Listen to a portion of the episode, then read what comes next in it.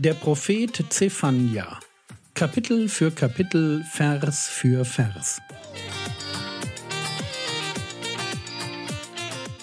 Es ist Sommerzeit. Ich bin beschäftigt und deshalb bekommt ihr von mir ein Schmankerl. Jede Woche einen ganzen Vortrag zum Propheten Zephania. Hört euch einfach jeden Tag ein Stückchen davon an. Diese Woche starten wir mit Kapitel 1. Ja, hallo liebe Geschwister, vielen Dank, dass ich hier sein darf und vielen Dank, dass ihr euch auf ein Thema wie Zephania eingelassen habt. Und das umso mehr, als es sich dabei um einen kleinen Propheten handelt. Klein im Sinn von kurz, nicht unbedeutend, aber das wisst ihr ja. Und weil es sich um ein Buch handelt, das viel mit Gericht zu tun hat. Und ich glaube, wir können ehrlich sein, Gerichtsbotschaften, Gottesfurcht, Gottes Souveränität, vor allem so als Gesetzgeber und Richter, das sind doch eher fremde Themen. Fremd, weil wir oft nicht darüber nachdenken, vielleicht auch gar nicht so gern darüber nachdenken wollen, wie sehr der Gott Israels, der ja auch unser Gott ist, wie sehr er über die Anbetung seiner Person wacht. Du sollst keine anderen Götter haben, heißt es in 5. Mose Kapitel 5. Das ist ein Anspruch, dem wir auch im Neuen Testament dort begegnen, wo wir davon lesen, dass das Gericht beim Haus Gottes anfängt. Gott wacht bis heute eifersüchtig über unsere Anbetung. Sein Name ist immer noch der Eifersüchtige, weil er uns wirklich mit niemandem teilen will, weil es auch im neuen Bund darum geht, dass wir alle Formen von Götzendienst sein lassen. Und so verwundert es uns eben auch nicht, dass Götzendienst das erste Problem ist, mit dem wir es in dem Buch Zephania zu tun bekommen. Zephania Kapitel 1, Vers 4 Und ich werde meine Hand ausstrecken gegen Juda und gegen alle Bewohner von Jerusalem. Aus diesem Ort werde ich den Rest des Baalskultes, den Namen der Götzenpriester samt den Priestern ausrotten. Aber fangen wir vorne an. Das Buch Zephania ist in der Bibel weil Zephania ein Prophet Gottes ist. Ein Prophet, der den Fall Jerusalems vorhersagt. Mit ihm prophezeien zeitgleich Jeremia, Habakkuk und Nahum. Aus einer Vogelperspektive geht es darum, das Volk Gottes, welches sich in einer Kultur der Selbstverliebtheit sowie auch im falschen Vertrauen auf Reichtum und fremde Götter verloren hat, dieses Volk vor Gottes Gericht zu warnen. Lasst mich kurz mit euch in die Geschichte eintauchen. 722 vor Christus wird das Nordreich Israel von den Assyrern besiegt und versklavt. 701 während der Regierungszeit von Hiskia belagern die Assyrer Jerusalem, müssen aber nach dem Eingreifen eines Engels unverrichteter Dinge wieder abziehen. 60 Jahre später besteigt Josia den Thron Davids, ein acht Jahre altes Kind. Und im 18. Jahr seiner Regentschaft startet er eine Reformation, ausgelöst durch den Fund des Gesetzes im Tempel. 2. Könige 22, die Verse 11 bis 13. Und es geschah, als der König die Worte des Buches des Gesetzes hörte, da zerriss er seine Kleider. Und der König befahl dem Priester Hilkia und Ahikam, dem Sohn Schafans, und Achbor, dem Sohn Michajas, und Schafan, dem Schreiber, und Asaja, dem Knecht des Königs, und sagte, Geht hin, befragt den Herrn für mich und für das Volk und für ganz Juda wegen der Worte dieses aufgefundenen Buches. Denn groß ist der Zorn des Herrn, der sich gegen uns entzündet hat, dafür, dass unsere Väter auf die Worte dieses Buches nicht gehört haben, nach allem zu tun, was unsertwegen aufgeschrieben ist. 2. Könige 23, Vers 3 Und der König stand auf dem erhöhten Standort und schloss den Bund vor dem Herrn, dem Herrn nachzufolgen und seine Gebote und seine Zeugnisse und seine Ordnungen zu bewahren mit ganzem Herzen und mit ganzer Seele, um die Worte dieses Bundes zu erfüllen, die in diesem Bund aufgeschrieben sind. Und das ganze Volk trat in den Bund ein. Es ist wirklich absolut bemerkenswert zu sehen, wie Josia dem Götzendienst in Israel ein Ende bereitet. Aus dem Tempel fliegen alle Geräte hinaus, die dort für den Baalskult, für den Aschera-Kult, für die Anbetung von Sonne, Mond und den Sternen aufgestellt worden waren. Er schmeißt die Götzenpriester aus ihren Ämtern, oder auch er, manche bringt er auch um, zerstört in ganz Israel die Höhenheiligtümer und das Tophet, das war ein Heiligtum, wo man dem Moloch im Tal Ben Hinnom die Kinder opferte, und dann feiert er das Passa. 2. Könige 23, Vers 25 Vor Josia gab es keinen König wie ihn, der zu dem Herrn umgekehrt wäre mit seinem ganzen Herzen und mit seiner ganzen Seele und mit seiner ganzen Kraft nach dem ganzen Gesetz des Mose. Und auch nach ihm ist seinesgleichen nicht aufgestanden.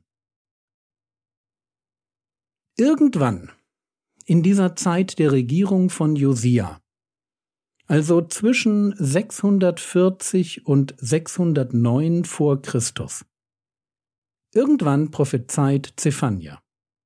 Und wahrscheinlich als einer, der dieser Reformbemühung von Josia, der dieser Reformation ganz am Anfang mit seinen Worten nochmal Dringlichkeit verleiht. Wir wissen es nicht genau, aber die Zustände, die Zephania beschreibt, deuten stark darauf hin, dass Josia noch lange nicht mit seinen Reformen am Ende war. Der Tempel taucht nicht mehr als Ort des Götzendienstes auf, vielleicht ist er schon gereinigt, aber das Land ist noch voll von anderen Götzen. Zephania der Name bedeutet, der Herr verbirgt oder beschützt oder schätzt. Zephania 1, Vers 1. Das Wort des Herrn, das geschah zu Zephania, dem Sohn des Kushi, des Sohnes Gedalias, des Sohnes Amarias, des Sohnes Hiskias in den Tagen Josias, des Sohnes Amons, des Königs von Juda. Wir haben es bei Zephania also mit einem Ur-Urenkel von Hiskia zu tun. Zephania 1, die Verse 2 und 3. Wegraffen, ja wegraffen, werde ich alles von der Fläche des Erdbodens, spricht der Herr.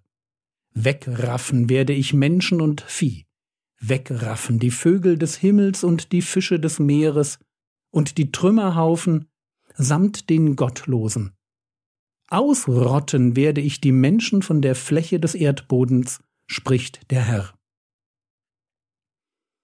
So, egal was man sonst über das Buch denken mag, das ist mal ein wuchtiger Anfang, oder? Und ihr merkt sofort, dass die Sprache hier völlig überzogen ist. Es geht nicht um die Beschreibung von Realität, sondern darum, den Hörer emotional zu fesseln und emotional zu überwältigen. Und es ist wichtig, dass wir das gerade bei prophetischen Texten verstehen. Sie können auf eine Weise formuliert sein, wie man sie später als apokalyptisch bezeichnen wird. Und man muss dann sehr vorsichtig sein, wenn man solche Texte überträgt.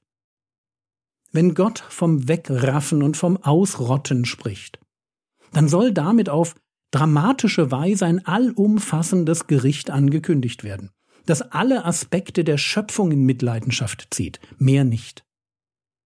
Bitte sucht bei solchen und ähnlichen Texten nicht nach einer wörtlichen Erfüllung. Aber kommen wir zu den Anklagen. Zephania 1, Vers 4 und ich werde meine Hand ausstrecken gegen Juda und gegen alle Bewohner von Jerusalem. Ihr merkt, es geht gegen Israel, Juda und alle Bewohner von Jerusalem. Nochmal, und ich werde meine Hand ausstrecken gegen Juda und gegen alle Bewohner von Jerusalem. Aus diesem Ort werde ich den Rest des Baalskultes, den Namen der Götzenpriester samt den Priestern ausrotten. Der Baal war ein kanaanitischer Gott des Reichtums und der Fruchtbarkeit, und im Rahmen seiner Anbetung kam es auch zu sexuellen Handlungen.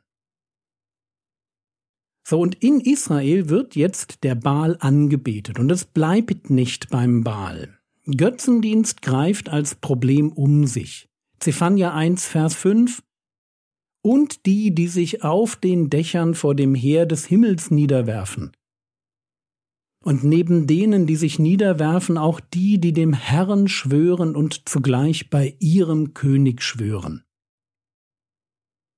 Hier werden auf den Dächern, also im Privaten, die Sterne angebetet. Und das wird beim Herrn geschworen, aber auch beim König. Und die Übersetzung klingt ein wenig komisch.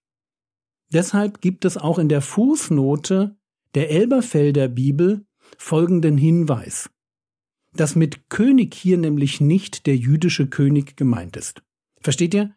Das wäre eine komische Praxis, beim König zu schwören. Das war ja nicht erlaubt. Und gerade Josia würde sich so etwas verbitten. Aber hier heißt es, dass sie beim Herrn schwören und zugleich bei ihrem König. Und ihr König, das ist wohl eher ein Götze, wahrscheinlich der Moloch, der auch Milkom genannt wird, übersetzt großer König. Also hier sind Leute, die noch manchmal beim Herrn schwören, dann aber, und das ist heute ja nicht anders, es gibt Leute, die auch mal ein Stoßgebet zu Gott sprechen, dann aber eben auch bei ihrem Götzen. Zephania 1, Vers 6 Und die, die vom Herrn abtrünnig geworden sind und die den Herrn nicht suchen und nicht nach ihm fragen. Das ist die traurige Realität in Israel. Gott nicht suchen, nicht nach ihm fragen. Und wenn ich das mal übertrage, obwohl man vielleicht an Ostern im Gottesdienst sitzt und Weihnachten sich über das Krippenspiel der Enkel freut. Zephania 1, Vers 7 Seid still vor dem Herrn Herrn denn nahe ist der Tag des Herrn. Denn der Herr hat ein Schlachtopfer zubereitet, er hat seine Geladenen geheiligt. Seid still. Also haltet den Mund. Hört mal auf zu quatschen und hört zu, was der Herr euch zu sagen hat. Nahe ist der Tag des Herrn. Und der Tag des Herrn, das ist der Tag des Gerichts. Nahe ist Gottes Gerichtstag. Der Tag, an dem Gott eingreifen und in seinem Sinn Unrecht richten wird. Und das Bild hier ist überaus gruselig. Gott bereitet ein Schlachtopfer und er lädt dazu ein, aber eben nicht dazu ein, mit ihm zu feiern und fröhlich zu sein. Die Geladenen selbst sind das Schlachtopfer. Der Herr hat sie geheiligt im Sinne von ausgesondert. Frage wofür? Na dafür, dass sie geopfert werden sollen.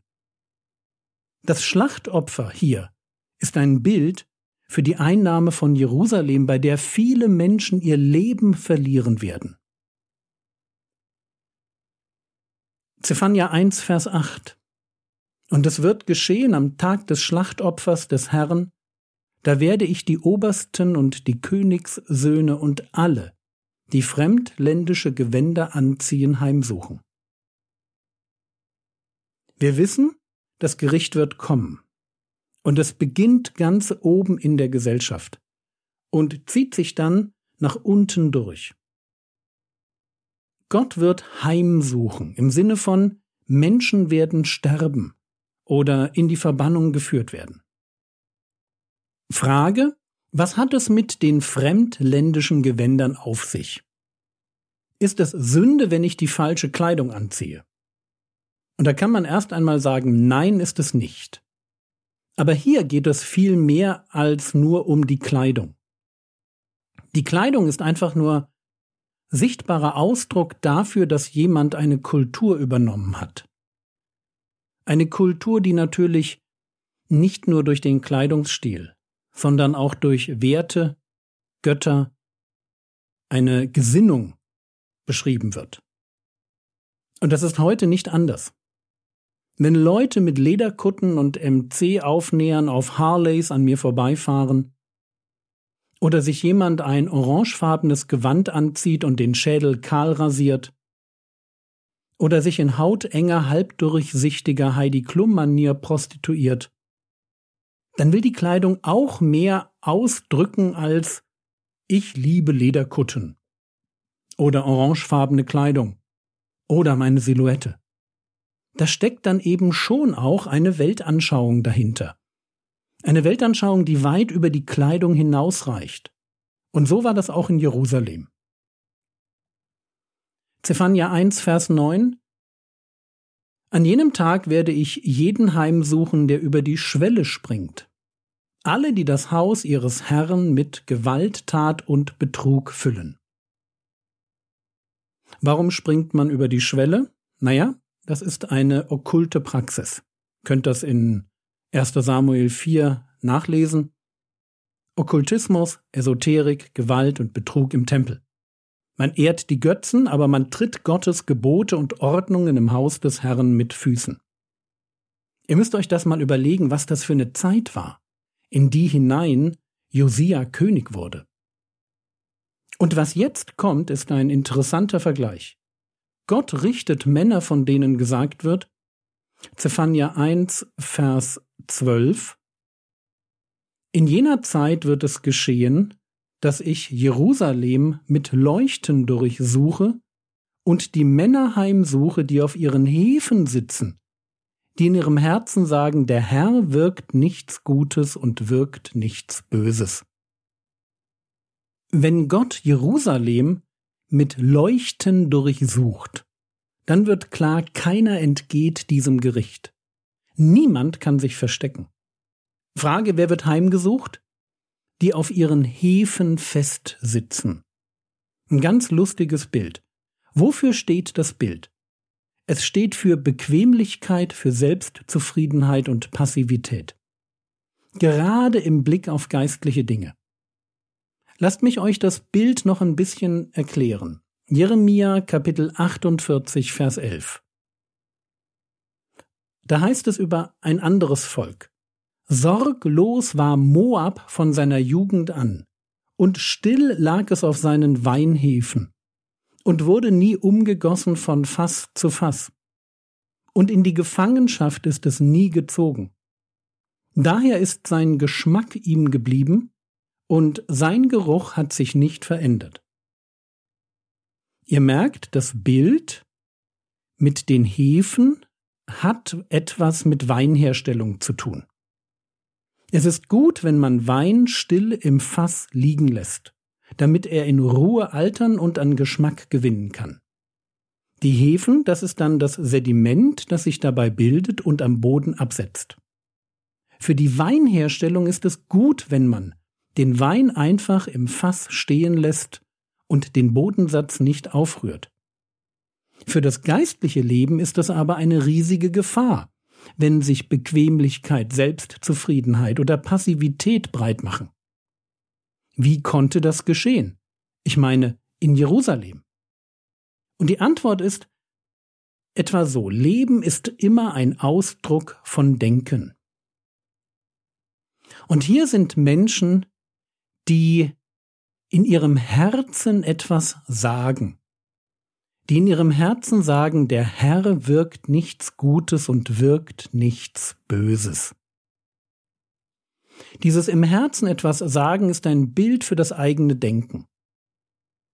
Das hat damit zu tun, dass im Alten Testament das Herz das Organ fürs Denken ist, weniger bis gar nicht für die Gefühle, so wie wir das heute vielleicht verstehen.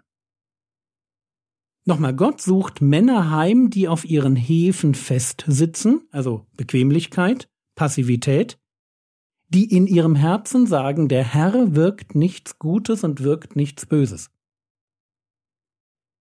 Diese Leute haben kein Interesse an Gott, weil sie denken, dass der kein Interesse an ihnen hat, dass Gott selbst so passiv ist, wie sie es sind. Merkt euch das bitte gut. Mein Gott bzw. meine Gottesvorstellung findet sich ganz schnell in meinem Leben wieder. Mein Gott wird mich heiligen bzw. prägen. Deshalb bezeichnet sich Gott auch gegenüber dem Volk Israel immer wieder als der Herr, der sie heiligt. Ich spiegle durch mein Sein meinen Gott wieder, im Guten wie im Bösen. Jeremia Kapitel 2 Vers 5 So spricht der Herr, was haben eure Väter Unrechtes an mir gefunden, dass sie sich von mir entfernt haben und hinter dem Nichts, also hinter den Götzen hergelaufen sind und selber zu nichts geworden sind. Und diese Haltung, also falsch von Gott zu denken, wird das Volk Israel leider noch lange begleiten. Sogar im letzten Buch des Alten Testaments, da lesen wir Ähnliches, wenn die Zeitgenossen von Maleachi frech fragen, wo ist der Gott des Gerichts? Und weil sie nicht an einen richtenden Gott glauben, opfern sie selber minderwertige Opfer. Deshalb handeln die Priester parteiisch. Deshalb lässt man sich schnell mal scheiden. Deshalb tut man ganz viel Böses. Einfach nur, weil man nicht an einen Gott des Gerichts glaubt. Mein Denken über Gott prägt meinen Umgang mit Gott. Kommen wir nochmal zu Zephania zurück. Das Bild von den passiven Jerusalemer Männern ist eingebettet in eine Beschreibung von Wohlstand. Zephania 1, Vers 10 und 11. Und es wird geschehen, an jenem Tag spricht der Herr, horch, ein Geschrei vom Fischtor. Man muss wissen, dort ist der Markt für Lebensmittel. Ein Geschrei vom Fischtor her und ein Geheul von der Neustadt und lautes Krachen von den Hügeln her. Heult ihr Bewohner des Maktesch, das ist ein anderer Marktbezirk. Denn das ganze Händlervolk ist vernichtet. Alle, die Silber abwiegen, sind ausgerottet. Versteht ihr, das ist die Lebenswirklichkeit derer, die von Gott denken, dass der weder Gutes noch Böses wirkt. Statt um Glauben und Gottesfurcht dreht sich ihr Leben um Wohlstand, Handel, Silber. Zephania 1, Vers 13 Ihr Vermögen wird der Plünderung verfallen und ihre Häuser der Verödung. Sie werden Häuser bauen und sie nicht bewohnen, Weinberge pflanzen und deren Wein nicht trinken. Wir haben es hier mit Leuten zu tun, die geistlich unbeweglich sind, aber die es nicht versäumen, sich fleißig ein Vermögen aufzuhäufen, sich Häuser zu bauen, Weinberge zu pflanzen. Wenn es um Gewinn und Genuss geht, da sind sie kein bisschen passiv. Nur halt, wenn es um Gott geht. Versteht ihr so viel Wohlstand wie möglich und so viel Gott wie gerade nötig. Und desto überraschender, was auf sie wartet. Horror pur. Und Zephania wird ihnen ihr Schicksal in den schillerndsten Farben zeichnen. Zephania 1, die Verse 14 bis 16. Nahe ist der große Tag des Herrn. Er ist nahe und eilt sehr. Horch, der Tag des Herrn ist bitter. Da schreit selbst der Held. Ein Tag des Grimms ist dieser Tag. Ein Tag der Not und der Bedrängnis. Ein Tag des Verwüstens und der Verwüstung. Ein Tag der Finsternis und der Dunkelheit ein Tag des Gewölks und des Wolkendunkels, ein Tag des Horns und des Kampfgeschreis, gegen die befestigten Städte und gegen die hohen Zinnen. Wer nach so einer Ansage noch denkt, oh, das wird schon nicht so schlimm, der hat einfach mal nicht zugehört. Dieser Tag des Herrn, der nahe ist, der wird bitter. Das wird ein Tag des Grimms, der Not, der Bedrängnis, der Verwüstung und des Krieges. Ein Tag der Finsternis und der Dunkelheit. Das heißt der völligen Orientierungslosigkeit. Zephania Kapitel 1, Vers 17 Und ich werde die Menschen ängstigen, so dass sie einhergehen wie die Blinden, weil sie gegen den Herrn gesündigt haben. Und das ist natürlich das ewige Schicksal jedes Sünders. Er ist der Blinde. Wer sich nicht in Gottes Licht stellt, um sehen zu können, wer kein Interesse an der Wahrheit hat, dem bleibt nur die Finsternis. Und in diesem Fall das Gericht. Zephania 17 weiter, Ihr Blut wird verschüttet werden wie Staub und ihre Eingeweide wie Kot. Auch ihr Silber, auch ihr Gold wird sie nicht retten können am Tag des Grimms des Herrn. Und durch das Feuer seines Eifers wird die ganze Erde oder das ganze Land verzehrt werden. Denn Vernichtung, ja Entsetzen wird er wirken bei allen Bewohnern der Erde oder des Landes.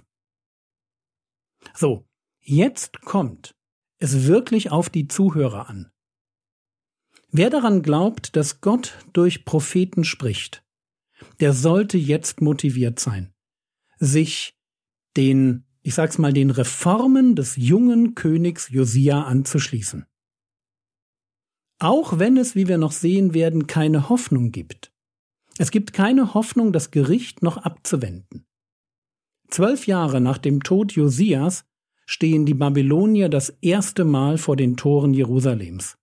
Und noch einmal gut zehn Jahre später kommen sie ein zweites und letztes Mal, um die Stadt 586 vor Christus endgültig dem Erdboden gleichzumachen. Genauso wie es dem Abraham gesagt wird, dass seine Nachkommen 400 Jahre auf die Landnahme Kanaans warten müssen. Warum? Denn das Maß der Schuld des Amoriters ist bis jetzt noch nicht voll. 1. Mose 15, 16. Gott wartet, bis die Schuld eines Volkes voll ist. Und dann handelt er. Aber an genau diesem Punkt ist Israel angekommen. An dem Punkt, wo die Schuld bis zum Rand voll ist. Und darum dass ein Tag des Gerichts auf Israel wartet. Ein Tag des Gerichts, der nicht mehr abgewendet werden kann. Darum dreht sich Zephania Kapitel 1. Frage, was machen wir heute mit so einem Text? Und ich möchte gerne vier Punkte herausarbeiten. Zuerst möchte ich einmal festhalten, zu wem der Prophet Zephania hier spricht. Es sind nämlich erst einmal nicht die Heiden. Ja, die kommen auch im zweiten Kapitel, aber hier an dieser Stelle geht es um die Einwohner von Juda und Jerusalem. Es geht um das Volk Israel. Es geht um Gottes Volk. Es geht um genau die Leute, die denken, wir sind safe. Uns kann nichts geschehen. Und das ist ein Denken, das sich leider auch schnell bei uns einschleichen kann. Als evangelikale Christen denken wir vielleicht viel über Bekehrung nach und nicht ganz so viel über Nachfolge. Natürlich gibt es eine ganze Menge Warnungen auch im Neuen Testament. Und Jesus spricht davon, dass man nicht nur eine enge Pforte durchschreiten muss, sondern dass wir auch einen schmalen Weg gehen müssen. Paulus kann am Ende seines Lebens formulieren, 2. Timotheus Kapitel 4 Vers 7, Ich habe den guten Kampf gekämpft, ich habe den Lauf vollendet, ich habe den Glauben bewahrt.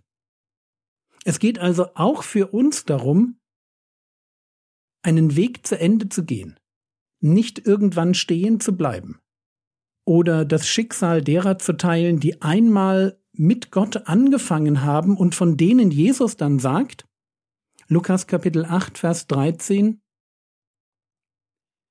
die aber auf dem Felsen sind die, welche, wenn sie hören, das Wort mit Freuden aufnehmen. Und diese haben keine Wurzel. Für eine Zeit glauben sie, und in der Zeit der Versuchung fallen sie ab. Versteht mich bitte richtig, mir ist schon klar, dass niemand Warnungen mag, ich mag sie auch nicht. Aber sie sind natürlich super hilfreich, wenn man in Gefahr ist. Diese Durchsage, auf der A sowieso kommt Ihnen ein Falschfahrer entgegen. Das ist total nervig, es sei denn, ich fahre gerade auf der A sowieso. Und so ist das auch bei Zephania. Und natürlich auch bei uns. Auch wir leben auf einen Tag des Herrn zu. Das jüngste Gericht, wie beim jüngsten Kind das letzte Gericht, ist eine Realität. Und wir tun gut daran, unser Leben im Blick auf diese Realität auszurichten. Wir tun gut daran, unser Leben im Licht dieses Ereignisses zu betrachten. Wir tun deshalb gut daran, weil Petrus das tut. 1. Petrus Kapitel 3, Vers 11 und 12. Da dies alles, also damit ist die Erde gemeint, wie wir sie heute kennen, da dies alles so aufgelöst wird, was für Leute müsst ihr dann sein in heiligem Wandel und Gottesfurcht, indem ihr die Ankunft des Tages Gottes erwartet und beschleunigt, um dessen Willen die Himmel in Feuer geraten und aufgelöst und die Elemente im Brand zerschmelzen werden.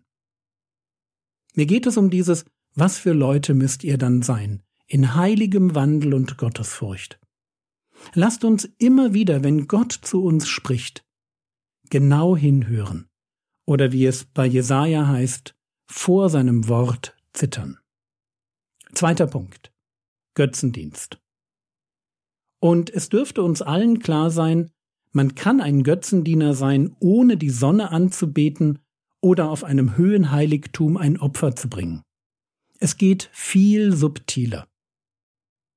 Kolosser Kapitel 3, Vers 5 Tötet nun eure Glieder, die auf der Erde sind, Unzucht, Unreinheit, Leidenschaft, böse Begierde und Habsucht, die Götzendienst ist.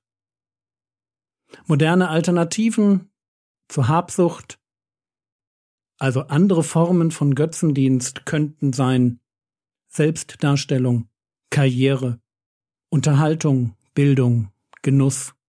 Und vielleicht fällt dir noch etwas ein. Mein Gott ist das, wovon ich mir Sicherheit verspreche, was mir Sinn gibt, Wert verspricht, was meinen Lebensstil prägt. Und der einzig richtige Umgang mit den Götzen unserer Kultur ist Flucht. 1. Johannes Kapitel 5, Vers 21 Kinder hütet euch vor den Götzen. 1. Korinther Kapitel 10, Vers 14 Darum, meine Geliebten, flieht den Götzendienst. Da wo sich dämonische Ideologien und Weltanschauungen breit machen, da müssen wir weg. Und ich denke, wir müssen gerade im Alter aufpassen dass wir nicht nachlässig werden. Ich finde es super spannend, dass die alten Männer belehrt werden. Titus Kapitel 2, Vers 2 heißt es, dass die alten Männer nüchtern sind, ehrbar, besonnen, gesund im Glauben, in der Liebe, im Ausharren. Total spannend. Das war mein zweiter Punkt. Lasst uns bei Götzendienst gerade bei den modernen Formen wirklich vorsichtig sein. Kommen wir zu Punkt 3. Erinnert ihr euch noch an die Hefen, an die Leute, die durch Passivität, Bequemlichkeit und Selbstzufriedenheit auffallen? Und natürlich dürfen wir uns fragen, wie es bei uns aussieht. Man kann den Götzen nachlaufen und viel Energie in ein Hobby, eine Karriere, dem reich werden wollen, das Aussehen, die Bildung oder ein Häuschen stecken, ohne zu merken, dass da wenig Interesse besteht, mit Gott weiterzukommen. Bequemlichkeit im Blick auf Gott. Und deshalb erlaube ich mir ein paar Fragen zu stellen. Immerhin heißt es in 1. Timotheus Kapitel 4 Verse 7, übe dich aber zur Gottseligkeit. Übersetzt, habe in den geistlichen Disziplinen wie Gebet, gute Werke, Nachdenken über die Bibel, Heiligung oder Gemeindedienst, hab da ein Ziel, hab einen Trainingsplan. Also wie sieht das bei dir aus in puncto Gebet? Umgang mit der Bibel, guten Werken, Mitarbeit in der Gemeinde, gern auch Evangelisation oder ganz grundsätzlich, der Einsatz deiner Gnadengabe. In welche Richtung hast du dich im letzten Jahr verändert? Woran machst du das fest?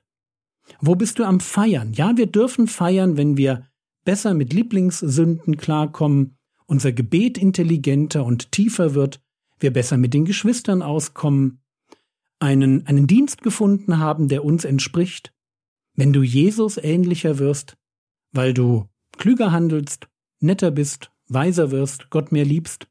Also wo bist du am Feiern? Wo geht's voran? Und wo bist du am Nachdenken? Darüber, wie es noch besser werden kann. Wo bist du am Bekennen? Hast vielleicht noch gar keine Ahnung, wie du mit der Sünde umgehen sollst. Aber du hast sie im Blick, lebst aus Gnade, hörst auf, Sünde zu verstecken, wo bist du ganz konkret geistlich am Wachsen? Oder ist dein Leben ein Leben der Passivität, der Bequemlichkeit, der geistlichen Selbstzufriedenheit geworden? Das ist die Frage, die Zephania uns stellt. Und bei alledem Vorsicht, wenn du dich fragst, woher dein Verhalten kommt. Das ist Punkt 4. Unser Gottesbild.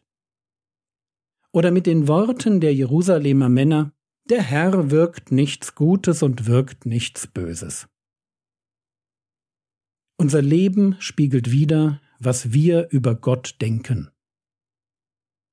Und so macht es vielleicht Sinn, mal einen Abend genau dafür zu nutzen. Nachdenken und auch mal aufschreiben, wie ich über Gott denke aber auch mal überlegen, wie das, was ich denke, zu dem passt, was Gott über sich sagt. Wenn du das nächste Mal die Bibel durchliest, achte doch mal gezielt darauf, wie Gott sich vorstellt. Welche Eigennamen, welche Bilder, welche Vergleiche werden gebraucht, um Gott zu beschreiben? Was sagt Gott über sich selbst? Wie verhält er sich? Warum ist das wichtig? Aus mindestens zwei Gründen. Erstens, diese Informationen werden dein, deine Anbetung beleben. Zweitens, ich kann mein Denken über Gott an die Realität anpassen. Und das ist super wichtig, weil mein Leben mit Gott ganz wesentlich von meinem Wissen über Gott abhängt. Aber das hatten wir ja schon. Kommen wir ganz zum Schluss zu einer Aufgabe, Mach doch mal einen langen Spaziergang und rede mit Gott. Und frage ihn ehrlich, wie es bei dir um die Themen Götzendienst, Bequemlichkeit und Gottesbild steht. Das sind keine einfachen Themen. Vielleicht muss man die auch in einem Hauskreis oder mit guten Freunden weiter besprechen. Aber auf alle Fälle lohnt es sich über diese Themen nachzudenken. Zephania ist historisch ganz weit weg. Aber inhaltlich spricht er ewige Themen an. Themen, die Gott damals wichtig waren und heute noch genau so wichtig sind. Und deshalb müssen wir die Chancen nutzen und die Zeit, die Gott uns gibt, bevor er wiederkommt, bevor der Tag des Herrn anbricht. Und er wird kommen. Aber bis dahin gilt es für uns, dran zu bleiben weiterzugehen, so wie Paulus das über sich selber sagt, den Kampf zu kämpfen, den Lauf zu vollenden und den Glauben zu bewahren. Amen. Das war's für heute. Nächste Woche folgt Kapitel 2. Der Herr segne dich, erfahre seine Gnade und lebe in seinem Frieden. Amen.